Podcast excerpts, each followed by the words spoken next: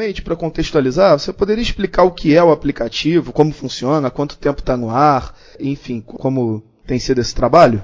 O Poder do Voto é um aplicativo gratuito que está disponível na loja, ah, tanto na loja da Apple Store como na Google Play. Ele ocupa pouquíssimo espaço do seu ah, celular e ele tenta resolver três problemas. Acompanhar a, a, o, o, seu representante, ou a pessoa que você votou, a pessoa que você quer acompanhar no Congresso, trazer alerta das leis antes delas serem votadas, para você poder participar e cobrar construtivamente do seu deputado, do seu senador, da sua deputada, o seu voto. E a terceira, que é a mais importante, responder a importante pergunta: você e o seu deputado, deputada, senador ou senadora votam igual? Ele ou ela realmente te representa? Por quê? Toda vez que você participar e votar, o, os robôs do poder do voto capturam o voto no painel eletrônico e criam um match privado entre os seus votos e o voto do seu representante. Se isso estiver muito dispare, ele captura a informação e diz para você que deputado do seu estado vota mais parecido com você. Então é usar a tecnologia para fortalecer a cidadania, a participação construtiva, mas o mais importante, usar a tecnologia para realmente entregar a nível privado e unitário a resposta. O meu deputado, minha deputada, me representa? Você tem uma ideia do alcance em relação à quantidade de pessoas que usam o aplicativo hoje? Sim, nós acabamos de bater 350 mil votos no aplicativo. O aplicativo teve um grande lançamento dia 12 de fevereiro desse ano. Ele não completou um ano desde o lançamento ah, da versão que foi a público. Ele foi lançado com binóculo de 15 metros de altura ah, no sistema. Né, né, colocamos binóculo na frente do Congresso Nacional. E hoje nós temos, estamos chegando a quase 60 mil usuários ativos organicamente, sem investimento em marketing, só com a divulgação dos parceiros e da imprensa. O feedback é extremamente positivo, a nota que a gente tem hoje é, é 4.4, a população é política, uma nota super alta na, na Google Store, uh, e a gente está nessa jornada de crescimento. Nosso objetivo é atingir milhões de brasileiros para fazer transparência e cobrança no Congresso Nacional. E como tem sido a, a receptividade do público? Há uma interação? Há uma participação? Tem, tem. Essas pessoas são pessoas, não é download, é pessoas cadastradas que usam o poder do voto. Download a gente tem muito mais. Eu estou te dando o número de pessoas que se cadastraram no aplicativo e votam no aplicativo. Não, perfeito. Em relação aos políticos e às entidades, também existe essa, esse acompanhamento, essa participação? Hoje nós temos 12 entidades. Essas entidades elas nos honram porque um dos objetivos do poder do voto é tirar as pessoas da bolha. Todo mundo fala que a tecnologia coloca as pessoas na bolha. Então imagina, é um lugar onde você tem uma curadoria, onde você tem opinião de uma lei da o Instituto Milênio a, a União Geral dos Trabalhadores.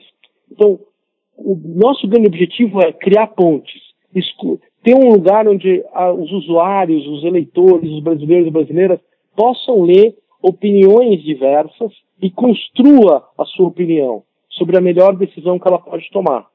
Então, isso nos honra muito, porque a gente está tentando usar a tecnologia para poder retirar as pessoas da ponte, poder criar pontes e tentar ir contra essa polarização que tem no Brasil. Né? Ninguém está 100% errado ou 100% correto. Quantos deputados e senadores, por causa da lei da transparência, todos os dados são públicos. Então, os robôs do poder do voto capturaram essas informações e as leis. Então, ele não precisa se cadastrar. Todos os deputados estão cadastrados automaticamente. Tanto seus deputados e deputadas, senadores e senadoras e seus votos. Porque o poder do voto usa tecnologia com robôs e crawling para poder capturar as informações que estão disponíveis graças à lei da transparência. E Mário, quais foram as mudanças mais significativas que vocês perceberam no cenário político e da sociedade desde que o app começou a funcionar? Eu, eu acho que as pessoas dão feedbacks muito positivos em relação a como a tecnologia pode ajudar elas a fortalecer a democracia, né? Eu acho que a grande força motriz nossa é a esperança. A esperança de, de um país mais trabalhar num país onde exista construção de pontes, exista diálogo, né? E que a gente dê um ferramental que fortaleça a cidadania e fortaleça a democracia. O nosso objetivo é, né, quando eu comecei a trabalhar, eu fui executivo de uma empresa multinacional de tecnologia, eu fui diretor-presidente da PayPal na América Latina. Lá, o, tinha um CEO que falava 10 anos atrás, o celular vai ser o controle remoto do seu mundo. Por que não o Congresso Nacional na palma da sua mão? Por que não usar tecnologia para simplificar e, e, trazer e recuperar o poder do voto e colocar o usuário usando a tecnologia no centro e dando um instrumento de participação, cidadania e cobrança construtiva? E já é possível, assim, nesse tempo que, que o aplicativo está funcionando, já é possível perceber o impacto nas decisões do Congresso? Então, a gente não, é, é, nosso objetivo não é, é, só impactar o Congresso. O que a gente vê mais importante é o seguinte: é, o usuário. Ela, ela, hoje a pessoa fica frustrada com o voto e ela, às vezes, ela se emociona, xinga. O poder do voto não. Ela segue outro. Ela descobre quem é o cara que, o deputado, a deputada que mais te representa. Então, para mim, a grande beleza é transformar essa energia negativa usando o poder do voto, porque a melhor resposta é votar em outro. Ou a melhor resposta é ter certeza em quem você vai votar. Então, a, a nossa esperança está no impacto no cidadão, no fortalecimento da cidadania. Então, esses feedbacks para a gente são muito positivos. Nosso KPI é, eu sei que eu vou votar, se ele continuar comparando. Eu falo muito que o nosso voto não terminou dia 7 de outubro. Nosso voto tem que continuar. O comportamento que o poder do voto quer terminar é aquela corrida um dia, dois dias antes da eleição, entre quem que eu voto, eu não sei. Né? Aí você vai saber se você precisa renovar ou se você vai votar em alguém. Se tem alguém que te representa e vota parecido com você. Então, uma jornada de acompanhamento e participação que fortalece a representatividade, fortalece o Congresso Nacional, fortalece a democracia. Perfeito. E qual a importância da população estar envolvida exatamente nisso, né? Não só durante eh, o processo eleitoral, mas também durante as votações, enfim, fazendo esse acompanhamento. É total, né? Acho que talvez nada impacte tanto a nossa vida, o nosso país, a nossa família, como as decisões são tomadas no Congresso Nacional, né? Uh, então, eu acho que você não investir cinco minutos por semana para entender o que está acontecendo e acompanhar e ter uma participação política, porque hoje não tem mais desculpa. Com o poder do voto são cinco minutos por semana. Você não precisa ler relatórios, a informação chega até você.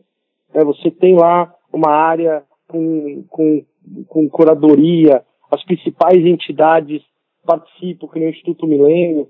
Então, a, a, a, nossa jornada é, é de esperança, mas de fortalecimento da cidadania. E a gente tem que parar é, de se culpar. Né? Tá aí um instrumento né, para poder recuperar a nossa esperança e trazer transparência e criar representatividade. O ano que vem é ano de eleição, né? É, já há algum projeto específico para as eleições municipais? Tem alguma coisa sendo estudada?